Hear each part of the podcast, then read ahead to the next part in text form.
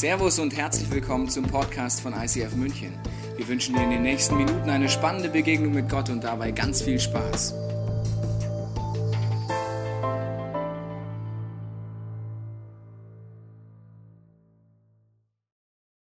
Wir werden heute anfangen, den Heiligen Geist wie so ein Geschenk auszupacken und du wirst merken, es geht darum, das Ganze ein bisschen zu entmystifizieren.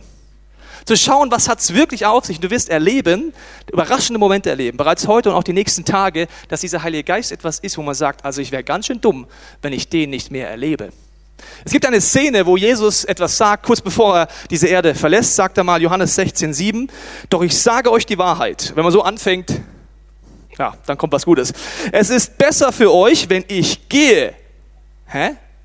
Sonst käme der nicht, der euch an meiner Stelle helfen soll. Wenn ich nicht mehr bei euch bin, werde ich ihn zu euch senden.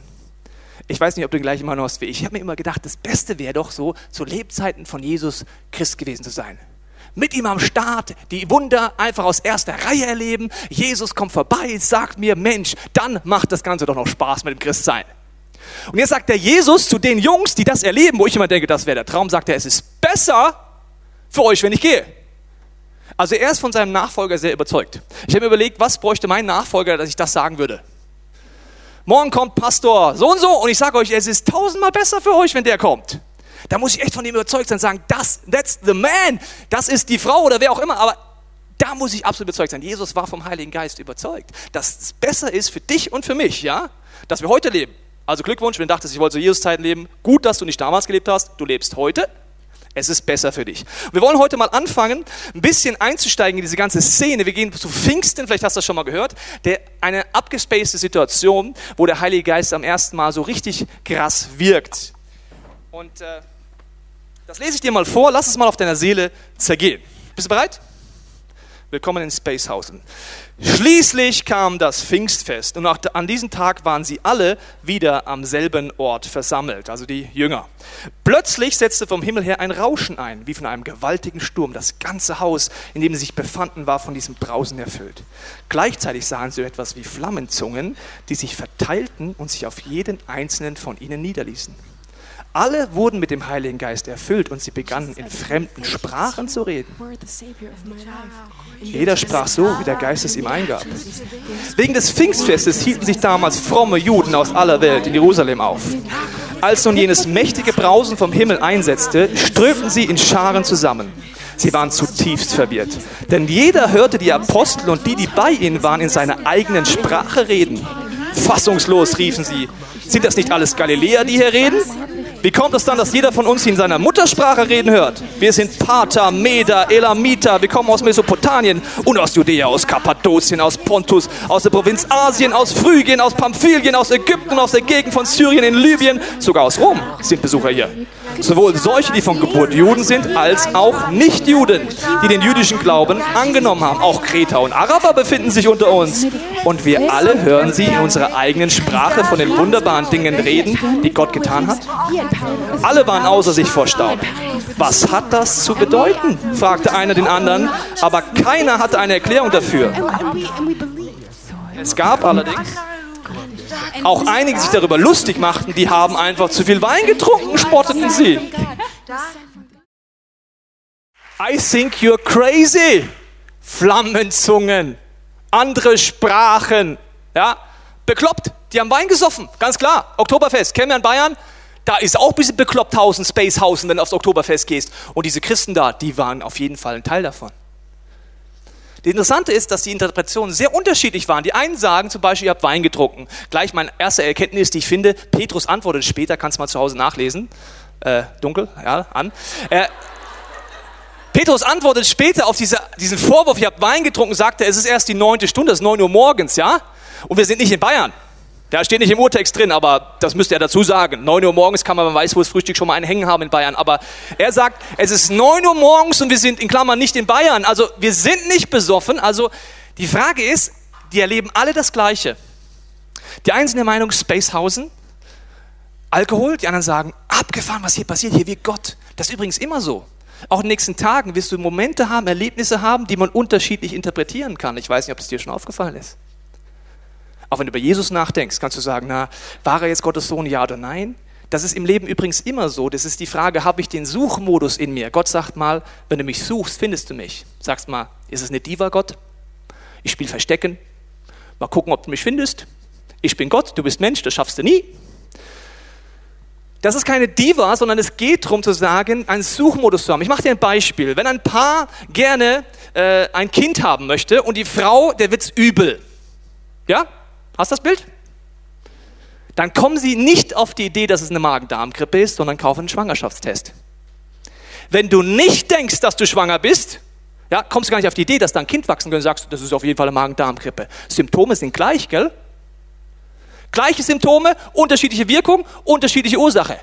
Und so ist mit dem Heiligen Geist auch. Und ich möchte mit dir einsteigen und ich möchte dir zeigen, nochmal in diesem wunderbaren Text, dass das gar nicht abgespaced ist, was da passiert.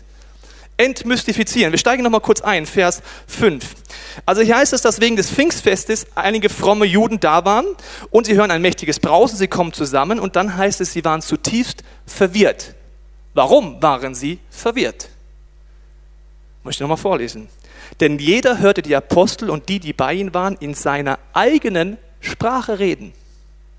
Also nicht Stückduriol einheimische Gedüm und ich verstehe nichts, sondern wenn du jetzt heute aus der Türkei kämst, müsste ich jetzt Türkisch reden, wenn du aus Bayern kommst, Bayerisch und wenn du woanders herkommst, diese Sprache reden. Das Abgefahrene war, dass jeder, die da vorne in seiner Muttersprache gehört hat, also nicht Spacehausen, die beten da in Sprachen, schnick, schnick, schnick, schnack, schnuck und du verstehst nichts, sondern die saßen drin, sagen mal, das sind doch alles Galiläer. Ich verstehe, was die sagen. Die erzählen mir, dass Jesus der Weg zu Gott ist. Die erzählen mir, dass eine Beziehung möglich ist in meiner Muttersprache.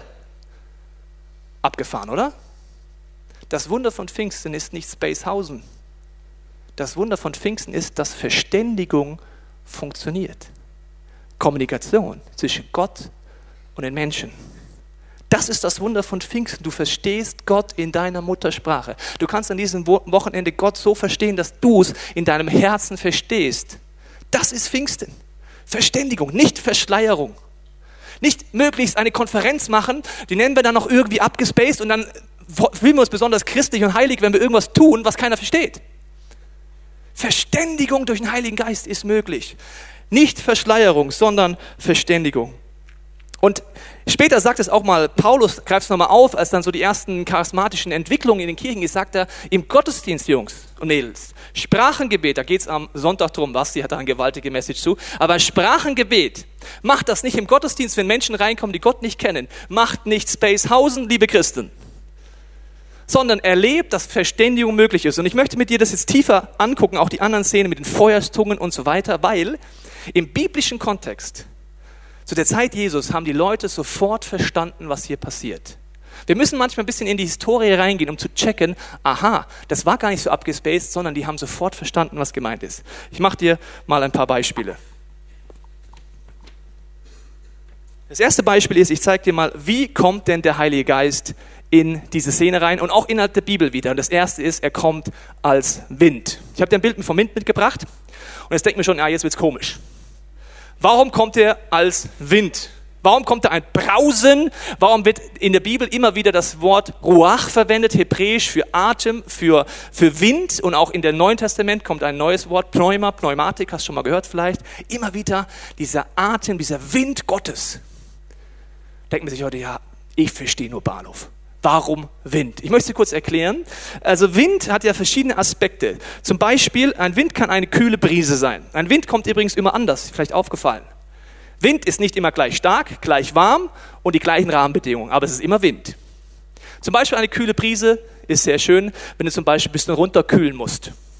Der Heilige Geist kommt als kühle Brise. Zum Beispiel bei mir ist es so, ich habe ein Konfliktverhalten wie ein Gorilla. Das heißt, wenn ich einen Konflikt mit jemand habe und nur meinen Reflex spielen lasse, dann würde ich dich töten mit Worten. Das ist Gorilla-Verhalten in Konflikten. Vielleicht bist du anders im Konflikt, keine Ahnung, weil ihr Vogelstrauß, Kopf in Sand und tschüss. Ich bin ein Gorilla. Das heißt, wenn ich einen Konflikt habe, habe ich gelernt, mit Hilfe des Heiligen Geistes nicht zu töten mit Worten. Aber das kostet mich alles.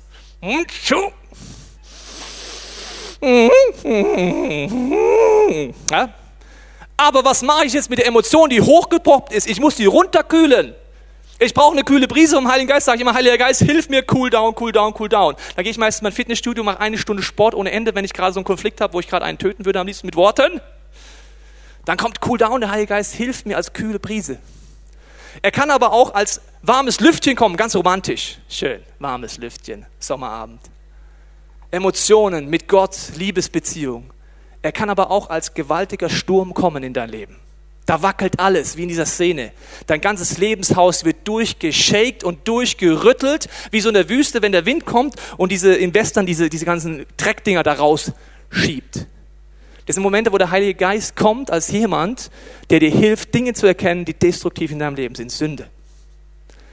Zum Beispiel kommt letztens ein befreundeter Pastor zu uns in den Gottesdienst, schaut sich den Gottesdienst an, kommt danach und sagt mir ein Feedback, sagt Tobi, super Predigt, gute Punkte. Aber ich habe einen Punkt, da solltest du mal drüber nachdenken. Du hast heute einen Satz gesagt, da hast du gesagt, Christen sind so und so.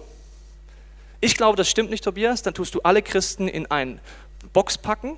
Ich glaube eher, dass du so Frömmigkeit, Religiosität meinst. Dann sag so, wie du es denkst, weil sonst kommt es ziemlich arrogant drüber. Das ist der Moment, wo der Heilige Geist dir jemanden schenkt oder eine Situation und du merkst, der hat recht.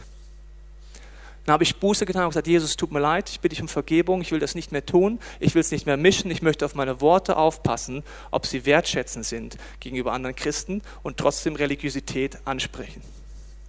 Das ist so ein Shake-Moment, der dir vielleicht nicht gefällt.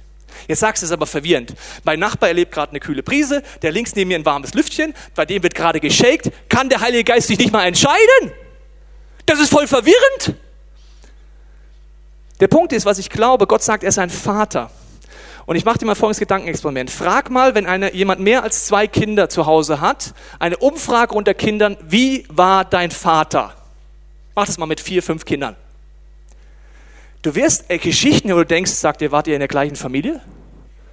Du beschreibst gerade den Vater als Tyrann und du als liebevoll. Wer hat jetzt recht? Das Problem an leiblichen Vätern ist, die kriegen das nur bedingt hin, jedem Kind individuell zu begegnen. Das ich, merke ich bei einem Kind schon. Aber Gott ist individuell. Er macht es nicht, um dich zu verwirren, sondern weil er individuell mit dir unterwegs ist. Der nächste Punkt in dieser Szene ist nicht nur Wind und Brausen, wo sofort klar war, aha, Ruach, der Atem Gottes, Wind war den Juden sofort klar, war Feuer. Flammenzungen, die da runterkamen, runtergebombt kamen. Und sie haben sofort an eine Szene gedacht, dass Jesus das angekündigt hat. Ich lese es dir vor.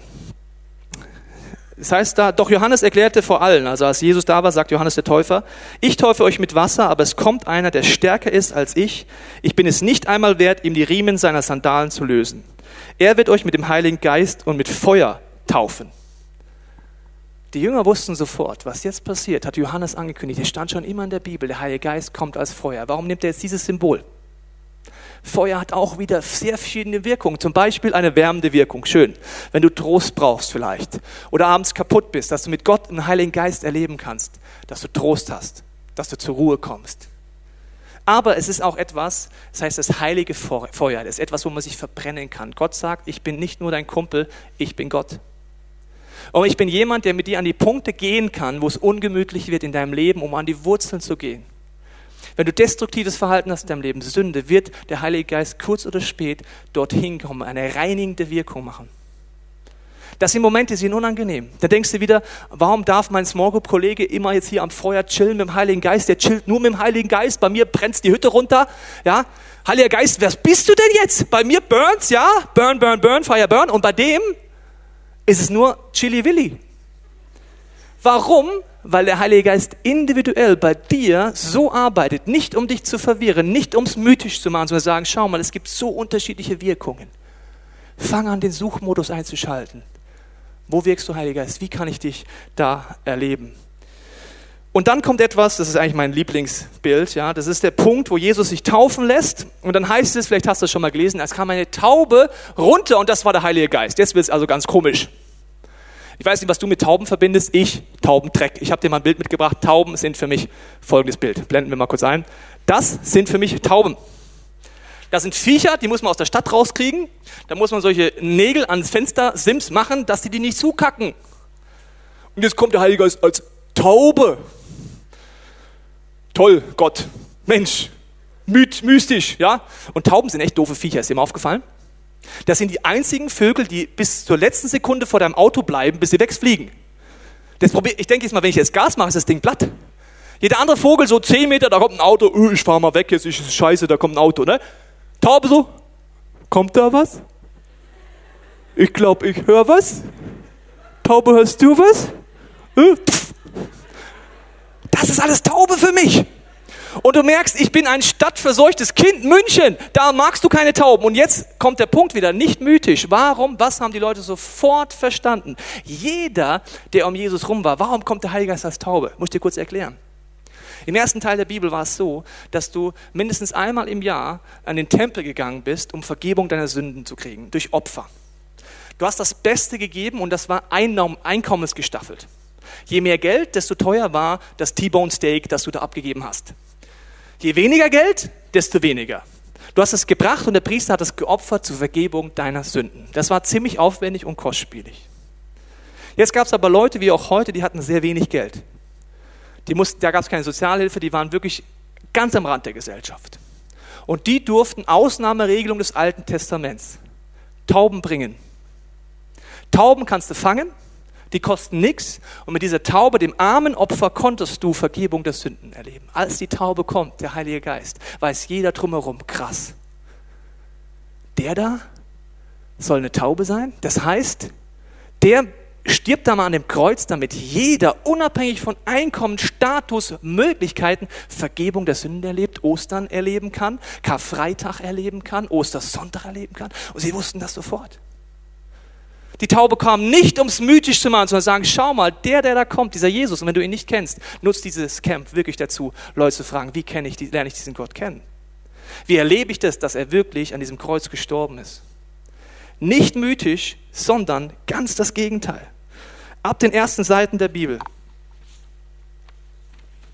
Und jetzt ist die Frage, ja, wie ist das jetzt, wenn es um Kommunikation geht? Aha, es geht darum, dass man versteht. Warum erwähnt dann der Petrus, als die Leute alle so außer sich sind mit diesem Alkoholnummer, ja, dass wir denken, die sind besoffen, warum erwähnt er dann eine Prophetie? Spätestens jetzt wird es komisch, oder? Prophetie. Jetzt wird es, oh, weiß nicht, ja? Ich möchte die Szene vorlesen. Es passiert das, Pfingsten, ich habe es dir gerade erzählt. Und dann kommt jemand und predigt Folgendes und liest den Leuten, die übrigens das Alte Testament exzellent kannten, eine Stelle aus dem ersten Teil der Bibel vor. Da heißt es, ein Prophet Joel hat lange Zeit vorher Folgendes gesagt. Am Ende der Zeit, so sagt Gott, werde ich meinen Geist über alle Menschen ausgießen. Dann werden eure Söhne und Töchter prophetisch reden. Die Jüngeren unter euch werden Visionen haben und die Älteren prophetische Träume. Sogar über die Diener und Dienerinnen, die an mich glauben, werde ich in jener Zeit meinen Geist ausgießen. Und auch sie werden prophetisch reden, sowohl droben am Himmel als auch unten auf der Erde und so weiter. Wofür ist Prophetie da an Pfingsten? Um es komisch werden zu lassen? Um dir etwas zu erklären? Er sagt, was du gerade siehst vor deinen Augen, steht hier. Schau mal, das, was gerade passiert, das ist kein Oktoberfest, das ist Pfingsten. Hier passiert etwas, was Gott angekündigt hat. Prophetie ist dafür da in der Bibel, damit du Dinge besser verstehst. Nicht, dass du Lieder singst, die du nicht verstehst, von Lämmern und geschlachteten Situationen und von Fahnen, wo du denkst, was heißt das? Auch Prophetie ist dafür da, von Gott gegeben, damit du Dinge besser verstehst. Kommunikation wird möglich. Eine Liebesbeziehung wird zum ersten Mal möglich durch Ostern und Pfingsten. Das ist die Revolution der Menschheit. Das ist unfassbar. Und ich weiß nicht, ob das dir so geht, aber ich denke mir Träume, Visionen, was kann das für dich und für mich auf diesem Camp heißen? Und ich habe dir eine Stelle mitgebracht, die mich fasziniert. Da heißt es über diesen Heiligen Geist, der genau dafür da ist, dass Kommunikation funktioniert. 1. Korinther uns aber hat Gott dieses Geheimnis durch seinen Geist enthüllt, also das mit Ostern, das mit Pfingsten. Durch den Geist, der alles erforscht, auch die verborgensten Gedanken Gottes. Jetzt wird's cool. Nur Gottes Geist ist dazu imstande. Denn genauso wie die Gedanken eines Menschen nur diesem Menschen selbst bekannt sind, und zwar durch den menschlichen Geist, genauso kennt auch nur der Geist Gottes die Gedanken Gottes. Niemand sonst hat sie je ergründet. Wir haben diesen Geist erhalten, den Geist, der von Gott kommt, nicht den Geist der Welt. Darum können wir auch erkennen, was Gott uns in seiner Gnade alles geschenkt hat. Durch den Heiligen Geist kannst du Dinge erkennen. Kommunikation wird möglich. Du kannst in den Gehirnwindungen Gottes spazieren gehen mit dem Heiligen Geist. Die Gedanken Gottes. Und das ist der große Unterschied zu Religion. Religion musst du irgendwelche Regeln anwenden. Eine lebendige Gottesbeziehung heißt, Kommunikation wird möglich. Gott, was meinst du denn mit diesen Punkten? Und ich möchte dir ein paar Vorschläge machen für die nächsten Tage. Wie du das nutzen kannst, dieses Camp, um das zu erleben. Eine Liebesbeziehung, Kommunikation wird möglich auf einem neuen Level. Level, Level. Nicht mystisch, sondern ganz das Gegenteil. Es wird real, es wird erlebbar. Und diese Treffpunkte werden hier schon genannt in Joel, zum Beispiel Träume und Visionen. Vielleicht fängst du an, wie so jemand, der schwanger werden will, dass er sagt, wo sind Symptome, wann wird es mir endlich schlecht? So kannst du sagen, wo sind Symptome, wo kann ich diesen Gott hier erleben? Zum Beispiel, indem du sagst, fang mal an, durch meine Träume zu reden, Gott. Du kannst auch einen Workshop besuchen, wie du da tiefer durchstarten kannst. Oder auch Visionen, dass du vielleicht anfängst zu sagen, Gott, fang an, zu mir zu reden. Ich möchte Kommunikation erleben, vielleicht einen Workshop dafür nutzen. Das sind Situationen, wo du sagst, vielleicht auch, egal wo du bist die nächsten Tage, jeden Ort die Erwartung haben, Gott, fang an zu reden zu mir. Zum Beispiel heißt es in der Bibel folgendermaßen, im ersten Teil der Bibel, wenn du denkst, na ja, das geht ja nur hier in der Hauptsession, möchte ich was dazu sagen. Da heißt es, ihr könnt das an jedem Ort tun, den ich zum Heiligtum für mich bestimmen werde. Überall dort werde ich euch nahe sein und werde euch Glück und Segen schenken. In der Bibel kannst du überall Gott erleben. Auf Bergen. Kannst du ganz viele Geschichten auf Bergen erleben. Unter Bäumen. Ja, da hocken Leute unterm Baum und Jesus kommt vorbei. Abgefahren. Abraham unterm Baum. Dann gibt es Situationen, dass du in Wüsten Gott erlebst. Es gibt so viele Orte, wo du diesen Heiligen Geist erleben kannst. Mein Lieblingsort ist übrigens mein Fitnessstudio. In meinem Fitnessstudio ist mein heiliger Berg. Manche Leute sagen, es ist die Toilette bei ihnen. Finde ich speziell, weil der Wohlgeruch ist irgendwie was anderes, was ich mir darunter vorstelle, wenn der zum Himmel steigt. Aber gut, muss man psychologisch mal aufarbeiten, wenn die Toilette dann heiliger Ort ist. Aber für mich ist es das Fitnessstudio. Wenn ich mich ausgepowert habe, diese kühle Prise des Heiligen Geistes mitgenommen habe, wenn ich in, in der Sauna war und dann auf meinem schönen Wasserbettchen liege in meinem Fitnessstudio, das ist der Moment, der Ort der Begegnung. Ich kenne ihn und ich nutze ihn. Vielleicht fängst du Sachen auszuprobieren. Oder du schlägst auch vielleicht zum ersten Mal oder wieder neu die Bibel auf in den nächsten Tagen. Weil auch in biblischen Geschichten kannst du wie einen Treffpunkt mit Gott ausmachen. Du kannst wie erleben, dass Gott dort zu dir redet. Zum Beispiel geht es mir manchmal so, dass ich so ein Opfer bin. Ja? Vielleicht kennst du das auch. Alles ist schlecht, ich bin eine arme Sau und äh, es ist ungerecht und keiner weiß, was ich tue. Und ja, vielleicht bist du auch im Opferclub. Wir können heute Abend Selbsthilfegruppe da im Restaurant machen, beim Bierchen bisschen jammern. Aber Opfer bin ich manchmal. Und dann kommen so die Situationen, wo ich merke, dass ich in so eine biblische Geschichte eintauchen kann. Zum Beispiel gibt es auch die Situation, wo die Jünger sich aufregen bei Jesus. Dann lese ich die Geschichte und gehe in die Geschichte wirklich rein. Da sagen sie, Jesus, das ist doch ungerecht, wir geben alles, wir gehen hier all in, was kriegen wir dafür? Es ist nur anstrengend teilweise und jammern und jammern und jammern. Und dann gehe ich da in diese Situation rein, wenn ich die Bibel lese, sagt Jesus, genau, die haben recht und ich bin auch dabei. Ja, alles ist schlecht und schlimm. Und dann antwortet Jesus, habe ich euch nicht immer alles gegeben, was ihr gebraucht habt? War ich nicht immer da? Und die so, ja, hm, ja, schon, hm, irgendwie schon. Dann zählt er so ein paar Sachen auf und dann werden sie nicht mehr motzig, sondern merken, ja, okay, du hast recht. Und so nutze ich oft die Bibel, ich gehe in die Situation rein. Und dann merke ich, wie Jesus anfängt zu mir zu reden, er sagt, Tobi, ich weiß, dass du gerade ein Opfer bist. Ich weiß, dass alles schlimm ist. Aber habe ich nicht schon oft das und das und das und sage ja, Jesus, ja, ja, ja, ja, ja, hast ja recht. Vielleicht ist die Bibel etwas, was du neu aufschlägst die nächsten Tage. Ich weiß nicht, was dein Treffpunkt sein wird. Aber ich möchte dich einladen, diese Entscheidung jetzt zu treffen. Gott, ich möchte neue Dimensionen der Kommunikation kommen. Ich möchte neue Dimensionen dieser geistlichen Autorität auch bekommen, wo es in der Bibel heißt, dass das die ersten Christen hatten. Wenn sie gebetet haben, sind Wunder passiert, sind Heilungen passiert. Ich werde gleich dir eine Zeit geben, wo du darüber nachdenken kannst, ob du diesen Schritt gehen möchtest. Weil im Psalm 130, Vers 5 heißt es, ich setze meine ganze Hoffnung auf den Herrn. Voller Sehnsucht warte ich darauf, dass er zu mir spricht. Diese Sehnsucht ist entscheidend. Jesus sagt mal, wenn du den Heiligen Geist haben möchtest, musst du Durst haben. Er sagt, wer Durst hat, muss zu mir kommen. Und die Frage ist, hast du Durst heute Morgen? Hast du Sehnsucht nach mehr oder sagst du, passt alles? Geht es dir vielleicht eher so wie ein Freund von mir, der letztens zu mir sagt, auf der leiblichen Ebene hat er gesagt, er weiß gar nicht, wann er das letzte Mal Hunger hatte. Es gibt immer was zu fressen in Deutschland. Morgens, mittags, Kaffee trinken, Abendessen. Hunger. Und so ist mit Gott manchmal auch so. Manchmal haben wir nicht wirklich am Anfang schon Hunger, an so einem Morgen wie jetzt. Aber wir können dafür beten, sagen, Gott, ich will mehr. Die Band wird einen Song spielen, der davon handelt, dass man aufwacht, dass man Neues riskiert, Neues sucht. Und dann möchte ich mit dir beten, dich einladen, wie vielleicht innerlich die Hände sogar zu öffnen sagen, Gott, hier bin ich. Du darfst mich erfüllen, du darfst mir einen neuen Level des Christseins eingehen. Und ich werde dafür beten, dass Ängste in deinem Leben vom Heiligen Geist weggehen. Dass Lügen und falsche Theologien dich nicht daran hindern, das zu erleben, was Gott hier in dieser Bibel angefangen hat und heute noch tut.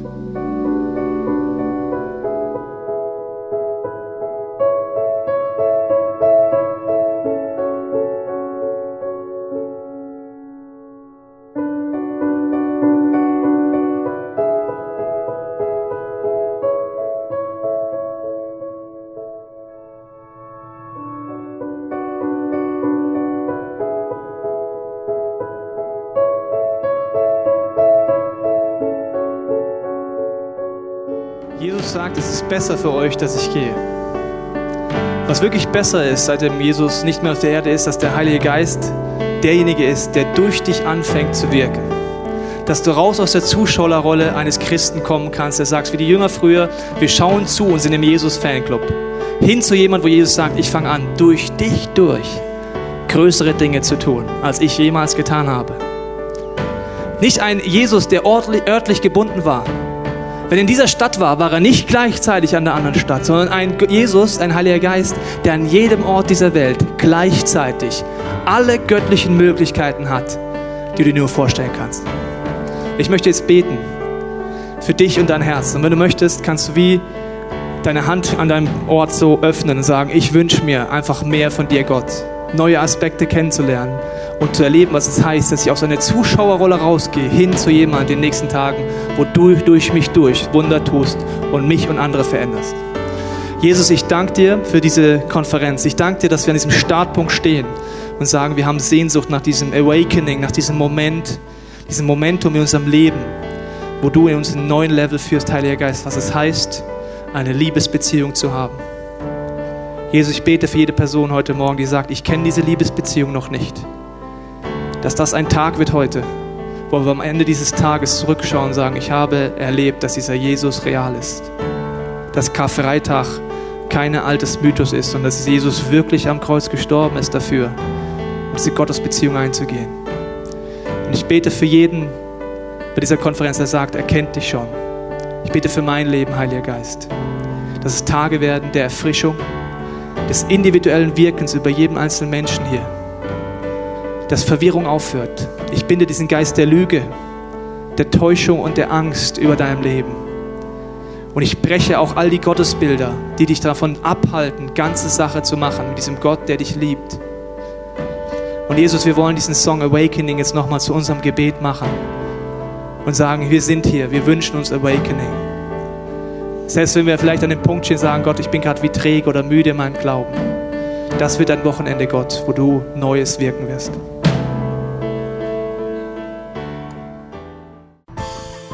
Wir hoffen, dass dir diese Predigt weitergeholfen hat. Wenn du Fragen hast, kannst du gerne an info at icf-moenchen.de mailen und weitere Informationen findest du auf unserer Homepage unter www.icf-moenchen.de.